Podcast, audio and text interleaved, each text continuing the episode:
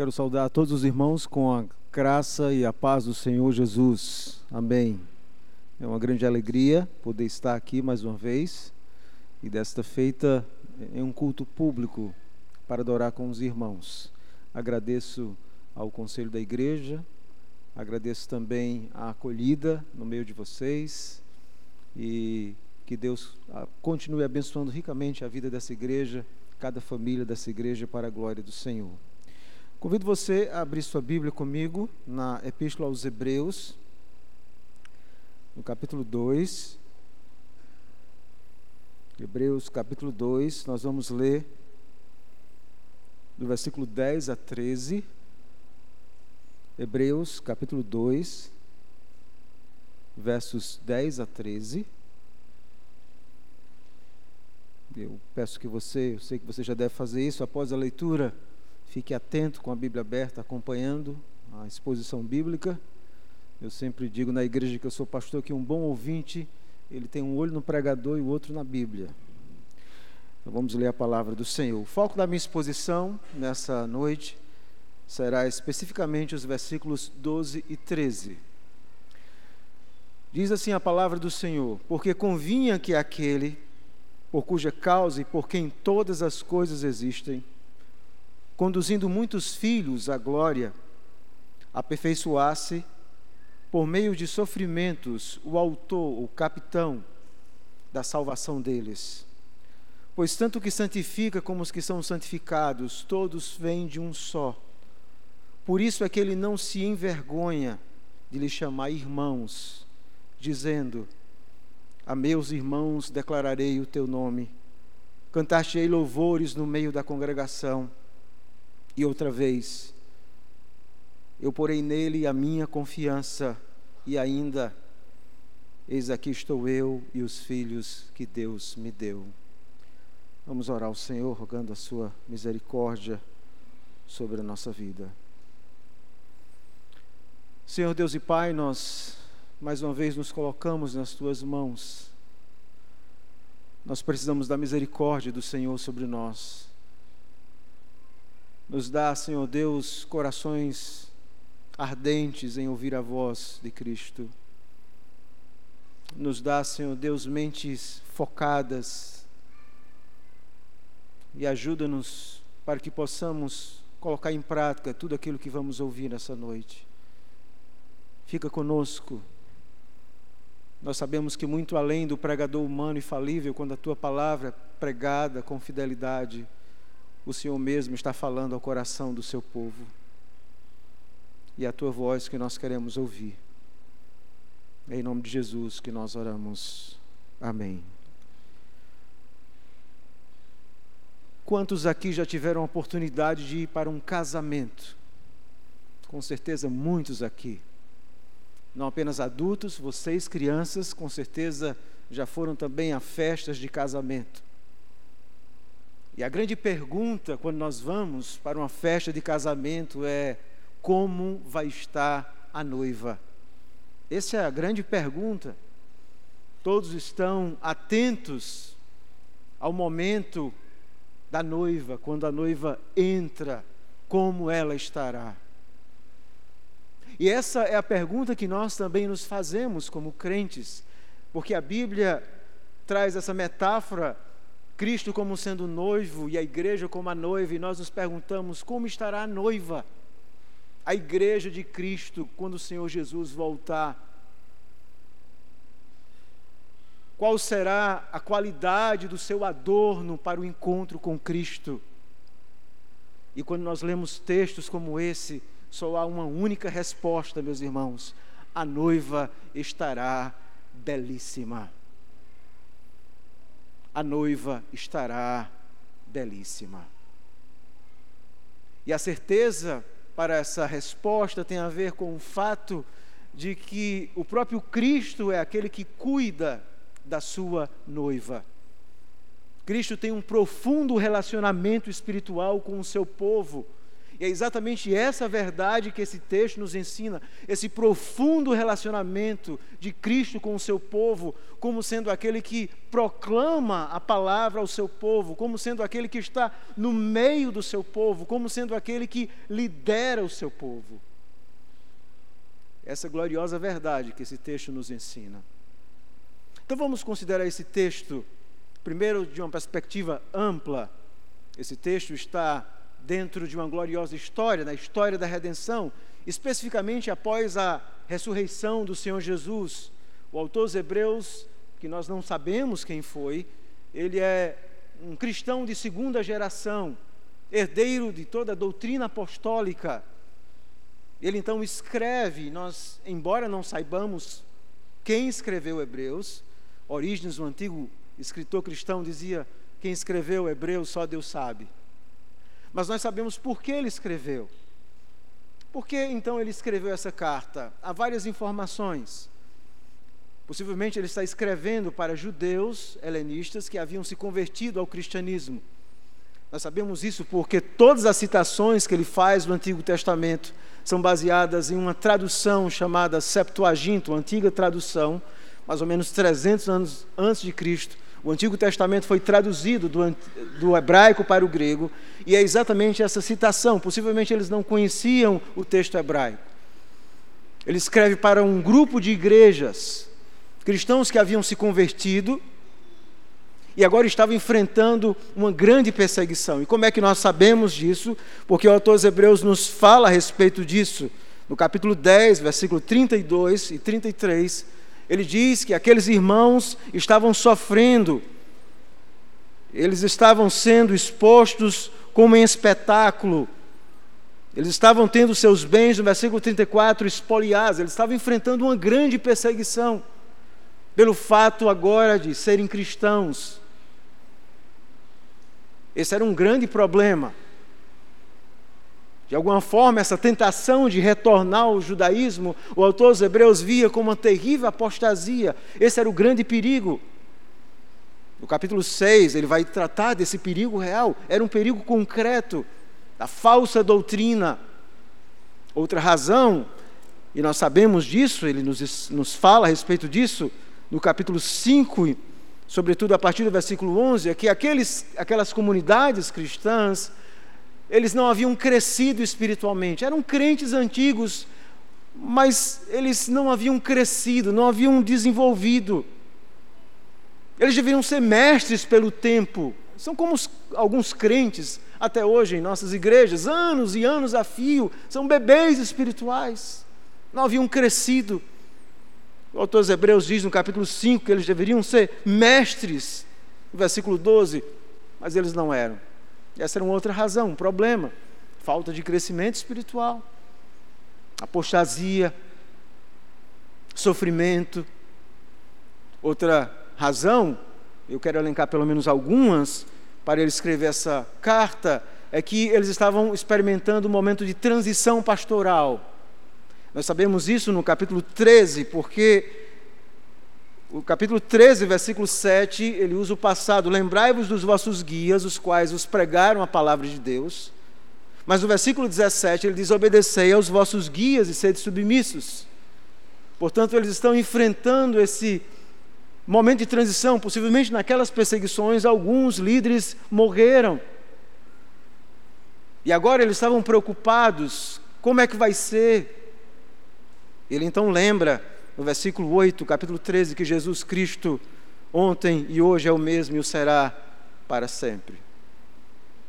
O Jesus que falou através daqueles primeiros homens pela pregação da palavra é o mesmo que vai continuar falando através da palavra com os novos líderes. A pergunta é: o que você faz quando você de repente vê tantos problemas em uma comunidade?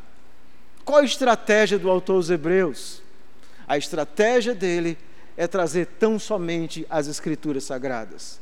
Portanto, todo o argumento do autor Hebreus é construído na sua, logo no seu início, no seu prólogo.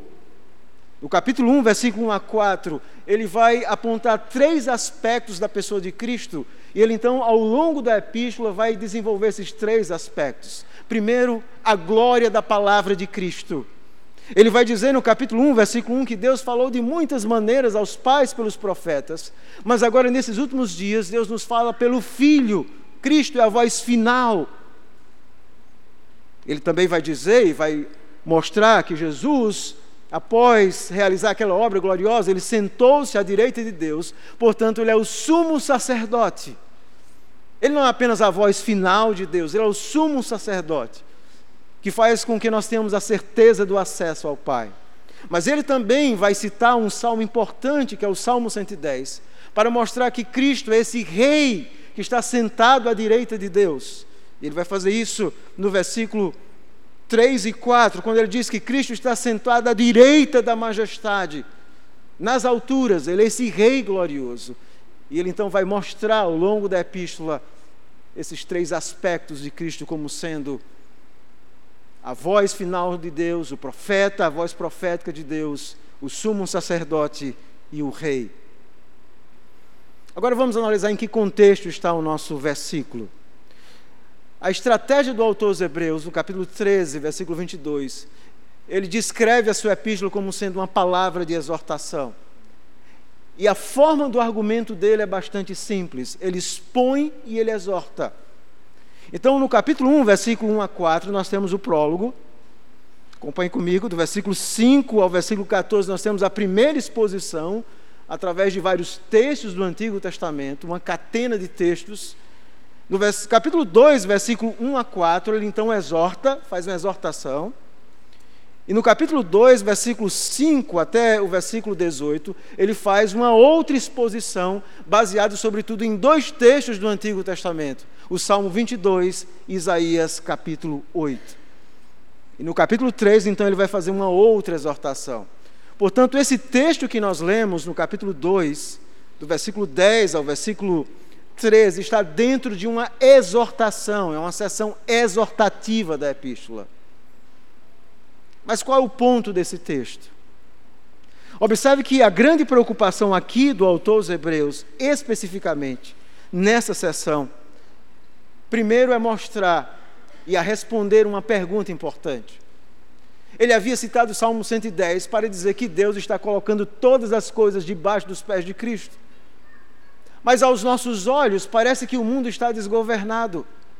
Parece que isso não é realidade. E ele então cita o Salmo 8 para explicar que era preciso então que Jesus, para cumprir a promessa do Salmo 8, Jesus precisava se encarnar, ele precisava sofrer, ele precisava morrer na cruz do Calvário.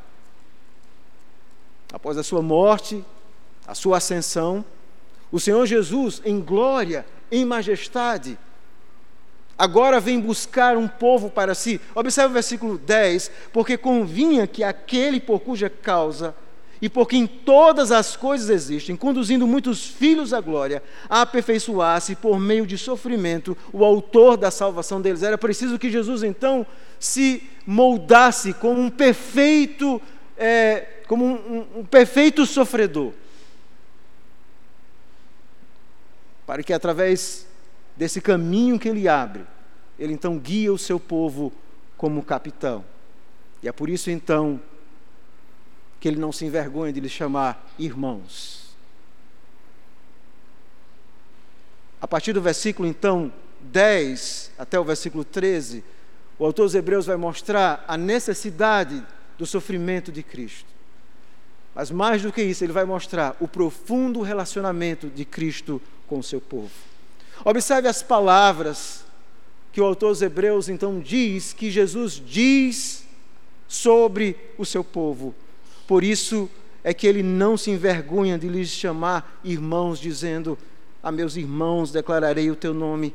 Cantaste louvores no meio da congregação, e outra vez eu porei nele a minha confiança, e ainda, eis aqui estou eu e os filhos que Deus me deu.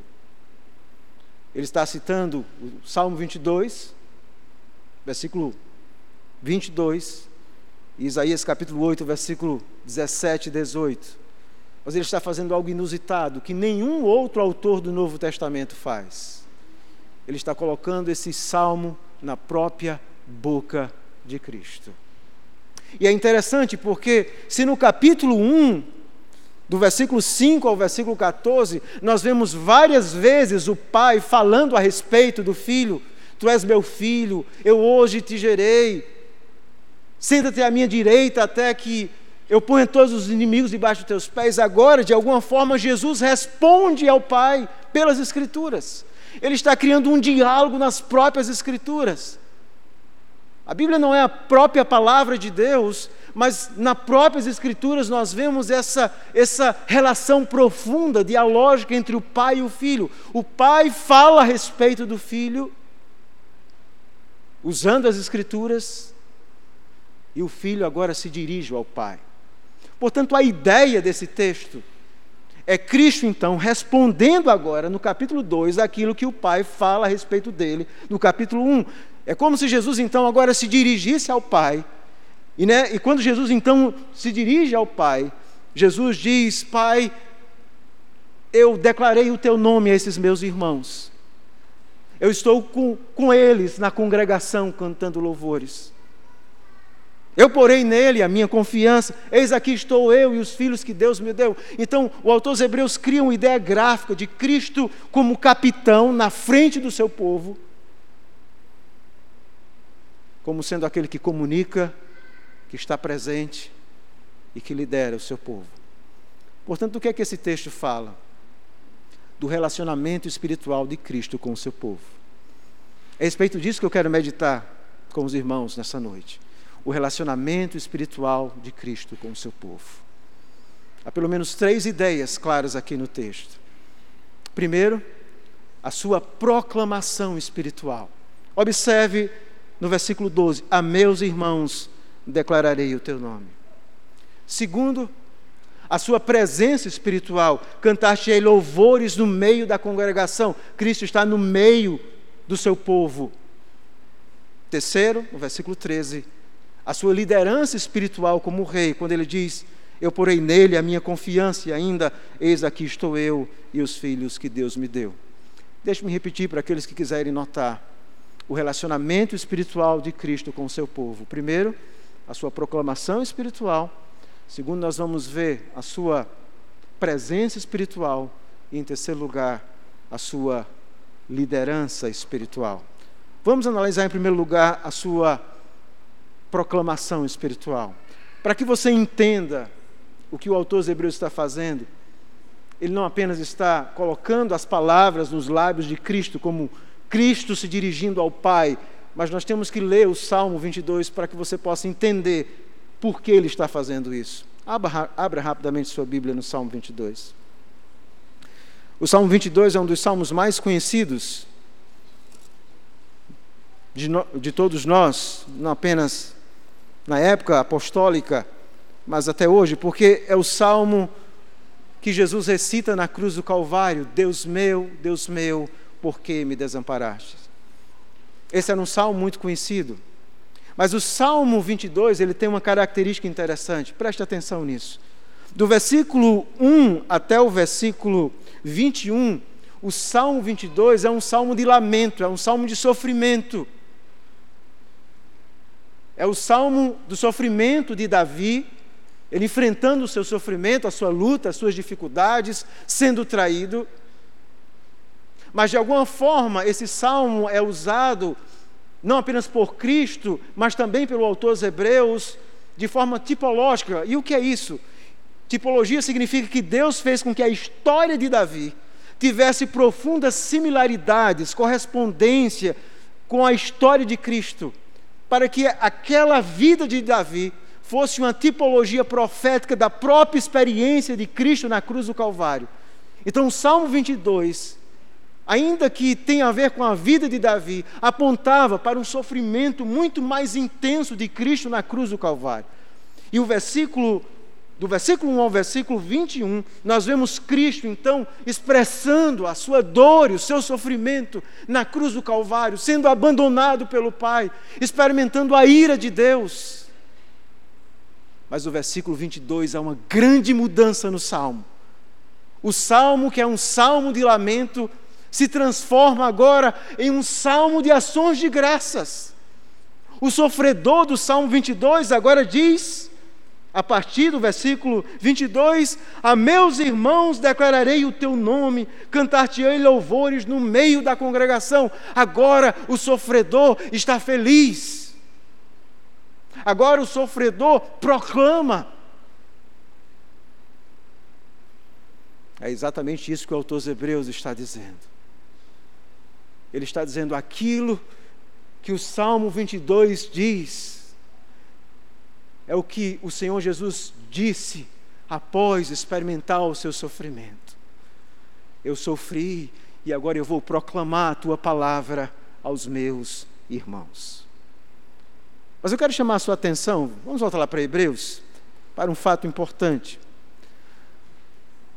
Tanto o texto hebraico do Salmo 22, como a tradução que o autor dos Hebreus conhecia na época, a Septuaginta, do Salmo 22, diz literalmente: A teus irmãos eu vou dizer ou declarar o teu nome.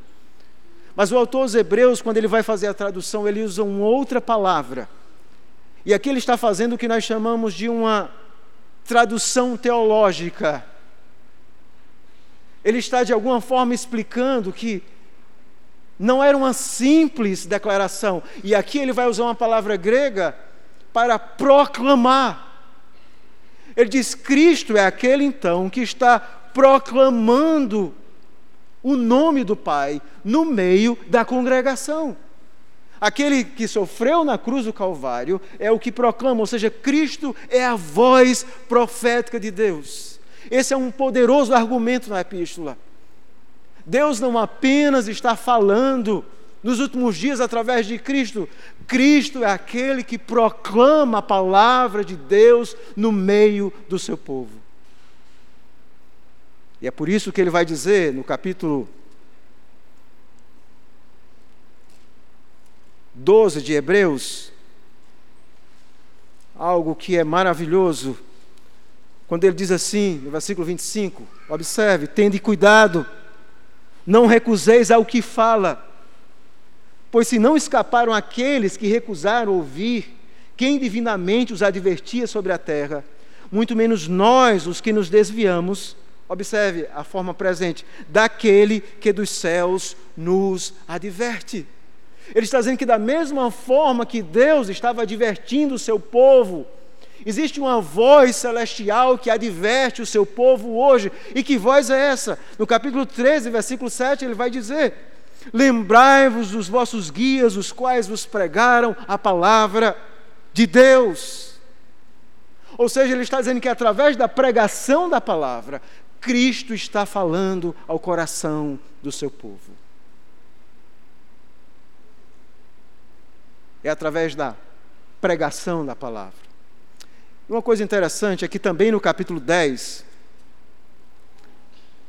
quando ele cita o Salmo 40, e ele cita duas vezes na epístola, ele coloca o salmo na boca de Cristo. Observe Hebreus 10, versículo 5, quando ele diz assim: Por isso, ao entrar no mundo, diz. E Jesus, então, ele vai colocar Jesus mostrando que como esse salmo cabia nos lábios de Jesus, o Salmo 40. E quando você lê o Salmo 40, e se você abrir sua Bíblia e ler o Salmo 40, esse texto que é citado, fala exatamente da proclamação. Jesus falando dessa, do salmista falando que vai proclamar as boas novas na congregação. Portanto, Jesus é aquele que traz a palavra de Deus ao seu povo. Quando é que isso começa? Isso começa no dia da sua conversão. É na conversão que pela primeira vez Cristo então vai chamar você. A voz gloriosa dele então chama pecadores. Essa voz gloriosa de Cristo transforma pecadores. Ele é aquele que veio proclamar, não apenas no Antigo Testamento, Pedro diz que aqueles profetas pregaram no Espírito de Cristo, mas aqui o autor dos Hebreus diz: há uma voz constante no meio da igreja, tanto pela pregação da palavra, e ele também no capítulo 4 vai dizer, através do aconselhamento mútuo, batizar é, é pela palavra, ele diz assim: Não recuse ao que fala. Não endureça o coração. Pela pregação da palavra, pelo aconselhamento mútuo, pela leitura, Cristo está falando ao coração do seu povo. Essa é a primeira grande verdade que ele nos traz nesse texto. Cristo é aquele que diz: Pai, esses aqui, essa igreja, fui eu que declarei, que proclamei o teu nome a eles. Se você está aqui é porque Cristo, o profeta, com sua voz gloriosa, um dia chamou você, transformou você. E hoje ele diz: não recuse a minha voz, não recuse ao que fala, cuidado, não endureça o seu coração. Isso traz uma grande glória para a pregação. A voz de Deus continua reverberando na congregação hoje. Mas a segunda parte do salmo, voltando para Hebreus 2,12, ele diz assim: Cantaste louvores no meio da congregação. Ou seja, Cristo não apenas é aquele que proclama a voz do Pai ao seu povo, e ele está dizendo isso ao Pai mas ele está dizendo que ele tem uma profunda comunhão com o seu povo. E o autor dos Hebreus está desenvolvendo a ideia do sacerdócio. Jesus não apenas salva, mas ele está unido ao seu povo. Ele abre um caminho para os céus. E agora, quando nós estamos cantando no culto público, Jesus diz: Eu estou no meio da congregação. Há um profundo relacionamento espiritual que deve nos fazer pensar e repensar sobre o que é um culto a Deus. Às vezes nós temos uma visão completamente equivocada do que é um culto a Deus. Nós pensamos assim: bom, eu estou adorando, e Deus está lá de cima olhando e dizendo: bom, eu gostei, essa música foi boa. Essa pregação, é, o pastor pregou bem. Nós imaginamos Deus como sendo apenas um observador, espectador do nosso culto. O autor dos Hebreus está dizendo algo mais profundo, irmãos. Ele está dizendo que Cristo participa do nosso culto. Quando a palavra está sendo pregada, é a voz de Cristo. Quando nós estamos cantando, essas músicas só chegam ao Pai porque Cristo está no meio. É como se a voz de Cristo reverberasse ao Pai aquelas canções, aquelas músicas. Nós estamos cantando, mas aquela música chega ao Pai, porque Ele está cantando no meio da congregação. Isso é glorioso. Isso deve nos fazer pensar, inclusive, o que é que nós cantamos, porque Cristo está cantando conosco. Quando nós oramos, nós não sabemos muitas vezes como orar, mas o Espírito intercede, ou seja, as nossas orações chegam ao Pai, porque o Espírito então leva essas orações. Deus não é um espectador do nosso culto, Ele não apenas recebe a nossa adoração, mas se Cristo não estivesse no meio da congregação, o nosso culto nem mesmo chegaria a Deus, não passaria desse teto.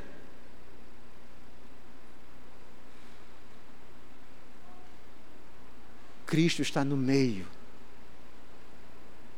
da congregação, cantando louvores.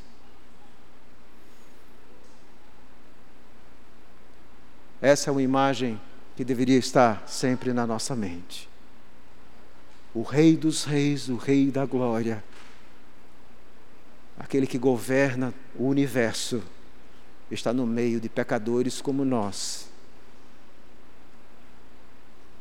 cantando na congregação.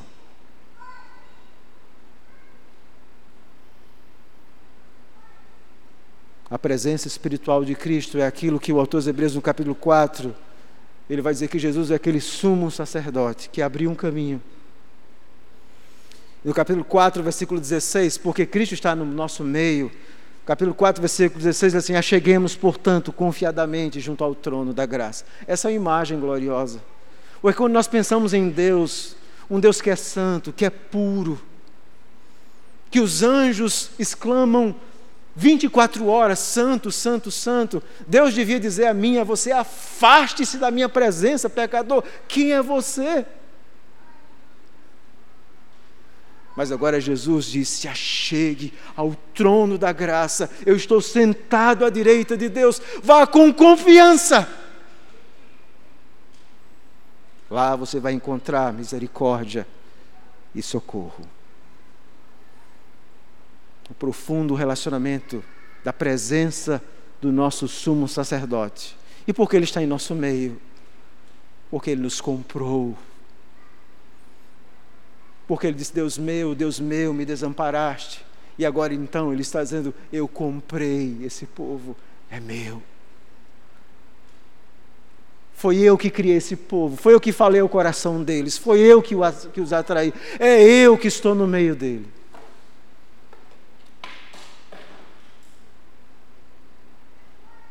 Mas ele não é apenas essa voz gloriosa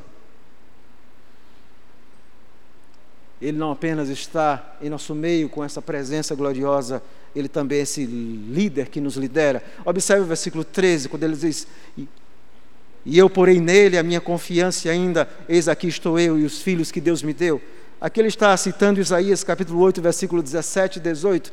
Vamos ler novamente para nós entendermos o que é que o autor dos Hebreus está fazendo. Eu vou explicar rapidamente Isaías capítulo 8, 17 e 18. Abra sua Bíblia, por favor, Isaías capítulo 8, versículos 17 e 18. Diz assim a palavra de Deus: Esperarei no Senhor que esconde o seu rosto da casa de Jacó, e a ele aguardarei. Eis-me aqui os filhos que o Senhor me deu, para sinais e para maravilhas em Israel, da parte do Senhor dos Exércitos que habita no Monte Sião. Deixe-me explicar rapidamente o contexto desse texto. Israel está enfrentando uma ameaça da Síria, uma coalizão de exércitos. Isaías então proclama que Judá deveria confiar no Senhor. Mas Judá então se volta para a Síria. Judá não confia no Senhor. Confia em uma nação ímpia, a Síria, se volta, pede socorro à Síria. E Isaías olha aquela desolação de um povo que não confia em Deus. E Isaías então diz: Mas eu confio. Ninguém confia. Eu confio. Eu estou aqui. Está, eu estou, está aqui minha família, os meus filhos. Nós confiamos no Senhor. E agora o autor dos Hebreus, vamos voltar lá para, os Hebreus, capítulo 2. E aí você agora entendeu exatamente o que é que ele quer dizer com isso. O que é que o autor dos Hebreus está dizendo? Imagine a imagem. Cristo primeiro usa o Salmo 22 para o Pai e diz: Eu proclamei o teu nome. Eu estou com eles no meio da congregação. Mas agora Cristo diz isso que nós acabamos de ler. Eu porei nele a minha confiança.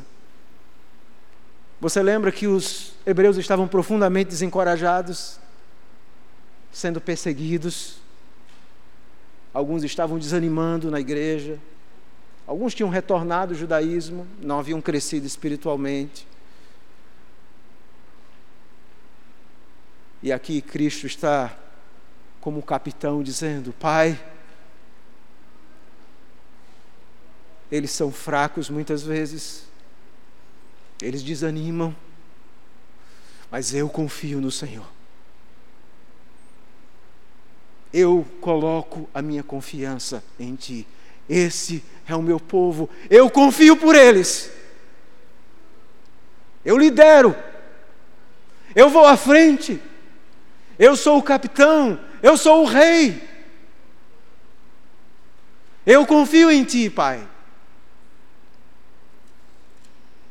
E ele diz mais, no versículo final do versículo 13, observe: Eis aqui estou eu e os filhos que Deus me deu. Ele diz: Pai, estão os teus filhos. O Senhor me deu, eles são meu.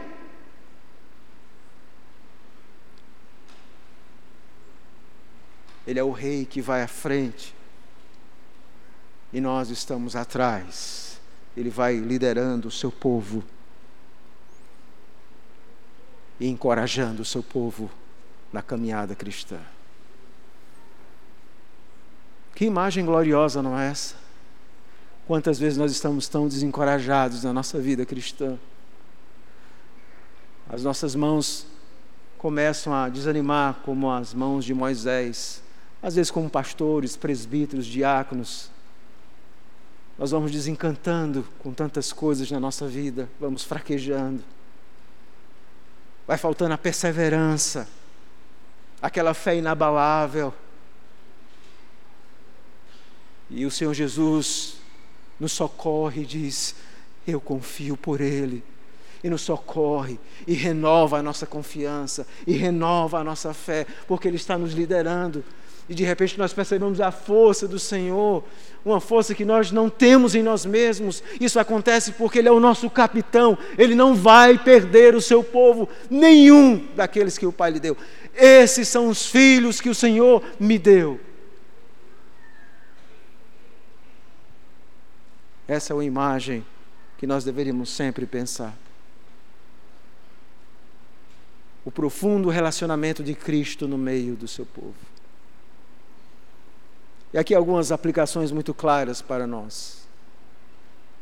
A primeira, a importância de ouvirmos a palavra de Deus como palavra de Cristo. Se nós não tivermos corações abertos para ouvir a pregação da palavra, atentos a essa exortação, não recuse, não seja duro de coração, não recuse o que fala. Nós precisamos ouvir atentamente a palavra de Deus, estudar as Escrituras, amar as Escrituras como sendo a voz de Cristo. E vocês, crianças, também precisam estar atentos a isso. Quando o papai e a mamãe estão ensinando a palavra de Deus, vocês estão aprendendo a palavra de Cristo. Quando vocês estão aqui na igreja, também vocês estão ouvindo a palavra de Cristo. Vocês precisam guardar essa palavra no coração. A palavra de Cristo. Não é uma simples pregação. É uma voz gloriosa no meio da congregação. Outra aplicação importante é que nós precisamos redescobrir essas profundas realidades da presença de Cristo em nossa vida. Veja, de alguma forma, Cristo está no meio, no nosso culto, na nossa adoração, na nossa vida. Cristo habita em nós mediante o Espírito, mas nós muitas vezes vamos perdendo a nossa perspectiva. Chegamos na igreja, entramos, saímos, meio aéreos, distantes de tudo, como se Cristo não estivesse aqui, como se nós estivéssemos cantando ao vento, ao léu.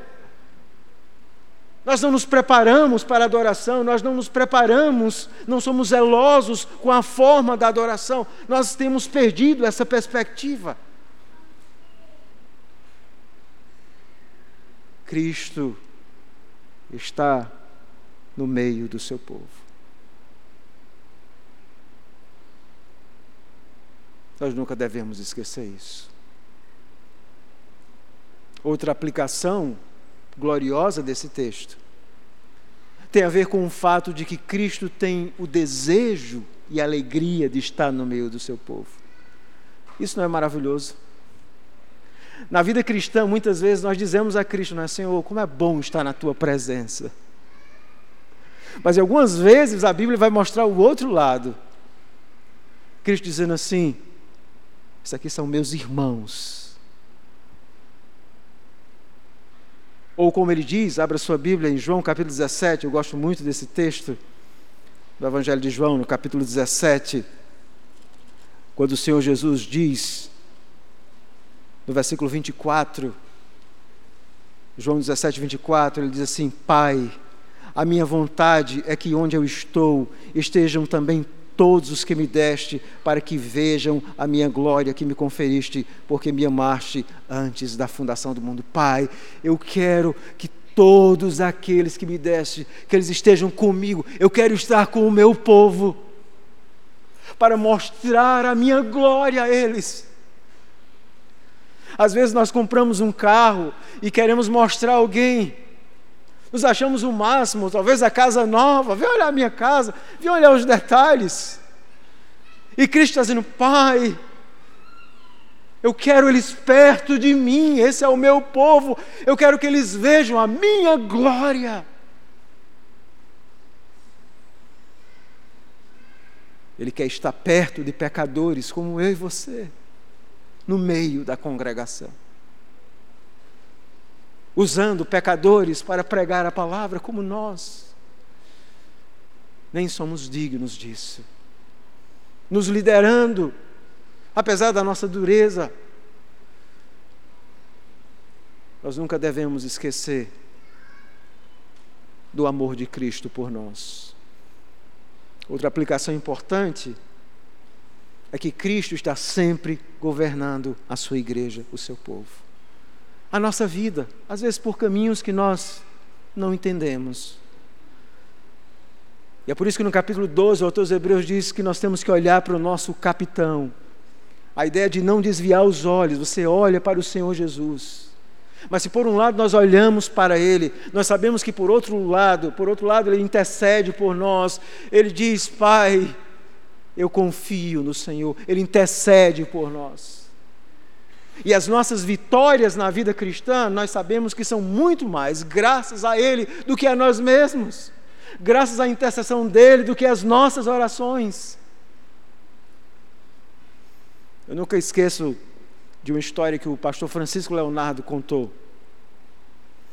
Ele disse que quando os filhos deles eram pequenos, um deles estavam próximo ao mar, tentando construir um castelo de areia. E toda vez que ele tentava, vinha água do mar e destruía. E ele viu aquela cena por alguns minutos e resolveu, meio que secretamente, ajudar a sua filha. Quando ela dispersava um pouco, então ele ia e ajudava montou a base do castelo. E a criança depois saía, brincava, via, começou a ter ânimo, ele começou a ajudar, sem a criança perceber. Ela dava as costas, ele então ia lá e ajudava. E a criança então, quando de fato começou, ela praticamente não havia apenas dado o retoque final no castelo, mas a criança ficou tão feliz quando viu o castelo. E aí correu para dar um abraço na, na mãe: Mamãe, consegui, consegui eu, eu fiz o castelo, eu terminei. E abraçou com a mãe. E ele então disse que ele atrás piscou o olho assim para a esposa, é verdade. Ele fez tudo isso, ele conseguiu. Às vezes eu penso que isso é a imagem quando nós chegarmos na glória. Ah, que bom, Senhor. Eu cheguei aqui, eu consegui. E o Senhor Jesus disse: é verdade. Você conseguiu. E nós sabemos que graças estão somente a Ele do que a nós. Como o antigo autor puritano dizia, eu sei que lá no céu há um coração que bate por mim. Há um Deus homem. E é graças a esse coração misericordioso que nós continuamos em nossa vida cristã. Como estará a noiva? Essa é a pergunta. Como é que eu vou estar se você é um crente verdadeiro? A noiva estará belíssima naquele dia. Porque pela palavra Jesus está pastoreando o seu povo, está cuidando do seu povo, está liderando o seu povo. A noiva estará bela. Mas quando o Senhor Jesus voltar, vai ser um casamento diferente. Porque a personagem principal não será a noiva, será o noivo. O noivo é glorioso. Isso me fez lembrar de uma história que eu ouvi do pastor Joe Bick. Ele falou que um homem, ele era cego, ele fez uma cirurgia, ele estava noivo ele fez uma cirurgia e ele ia agora poder ver. Mas ele pediu à sua noiva, ele disse: Eu só quero ver no dia do casamento. no dia do casamento, o médico vai tirar as bandagens e aí eu quero ver. Ele não conhecia, ele não sabia como ela era. Tinha ideia, tocava, passava a mão, mas nunca tinha visto. E quando foi no dia do casamento, a noiva ia entrando, aquela festa, as bandagens, e quando a noiva começou a entrar, o médico então tirou. E ele pela primeira vez viu a noiva. Eles eu imaginava que você era linda, mas você é muito mais bela do que eu imaginei. E essa vai ser a nossa perspectiva. O noivo é glorioso, mas quando nós o vermos em glória, como igreja do Senhor, nós vamos dizer: o noivo é muito mais belo, é muito mais glorioso do que tudo que eu imaginei antes. E nós ouviremos essa voz profética, não através de homens, mas nós o veremos como ele é. Nós vamos ouvir a sua gloriosa voz, poderosa. Nós vamos ver as marcas do seu sofrimento, as suas mãos furadas. Nós vamos compreender o que é a intercessão, o preço que ele pagou por nós na cruz do Calvário. Ele será o nosso rei, vai nos liderar para sempre, estaremos para sempre com Ele em glória. E durante toda a eternidade, a glória do Senhor, meus irmãos, durante toda a eternidade é como um mergulho no oceano. Quanto mais você mergulha, você nunca, nunca vai chegar totalmente ao final, a escavar tudo. Será assim também a glória de Deus durante toda a eternidade. A glória de Cristo nunca será esgotada.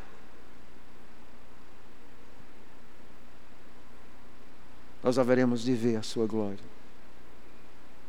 E Ele vai nos liderar eternamente, o seu povo, a sua igreja. E vocês que são uma pequena noivinha daqui de Boa Vista, estarão, estarão juntos, fazendo parte da grande noiva do Cordeiro. Naquele dia onde nós veremos a glória do noivo. Vocês imaginam isso? São crianças, os dias onde vocês vão ver Jesus Cristo em glória. Que dia glorioso! Vocês vão perceber toda a beleza do Salvador, daquele que nos deu vida e vida em abundância. Se você está aqui nessa noite e não é um crente verdadeiro, você precisa desesperadamente desse Salvador. Ouça essa voz gloriosa essa voz que proclama o Pai. Não há nenhum outro caminho, não há nenhuma outra voz, não há nenhuma outra verdade que leve ao Pai a não ser essa voz. Não endureça o seu coração, se arrependa, se volte para o Senhor nessa noite. Deixe a sua vida de pecado. E aí você vai experimentar a presença de Cristo, a liderança de Cristo. E você finalmente vai compreender a glória desse majestoso Salvador. Deus nos abençoe e nos ajude a nunca deixar de olhar para o nosso profeta, sacerdote e rei. E sempre estar lembrando que nele nós encontramos tudo o que nós precisamos para a nossa vida. Que Deus nos abençoe. Vamos orar ao Senhor. Louvamos o teu nome que é santo, bendito, Senhor. Toda honra e glória e majestade sejam dadas a ti. Aquilo que a tua palavra diz do Senhor é tão glorioso que nós nem, nem temos, às vezes, como mensurar o teu amor por nós. Saber que o Senhor fala ao Pai de nós dessa forma, oh meu Deus, como o Senhor é amoroso. Obrigado porque um dia o Senhor proclamou e tem proclamado em nossa caminhada cristã o teu nome, o nome do Pai. Isso tem fortalecido. O teu Espírito tem criado influências celestiais em nós para continuarmos nos teus caminhos. Obrigado pela tua presença em nosso meio, em cada culto, em cada reunião de oração, em cada momento de oração. A tua presença faz toda a diferença em nossa vida. Muito obrigado, Senhor, também pela tua liderança. quando nós estamos tão confusos, às, às vezes, com respeito à nossa vida, Pai, o Senhor nos lidera, o Senhor nos guia, o Senhor nos orienta. E nós louvamos o Teu nome por isso. O que seria de nós se não fosse o Senhor? Tu és o nosso tudo. Tu és a razão do nosso amor. E nós queremos dedicar a nossa vida ao Senhor. Ajuda-nos a, a responder a esse amor dedicando a nossa vida para te servir. Essa é a nossa oração em nome de Jesus. Amém.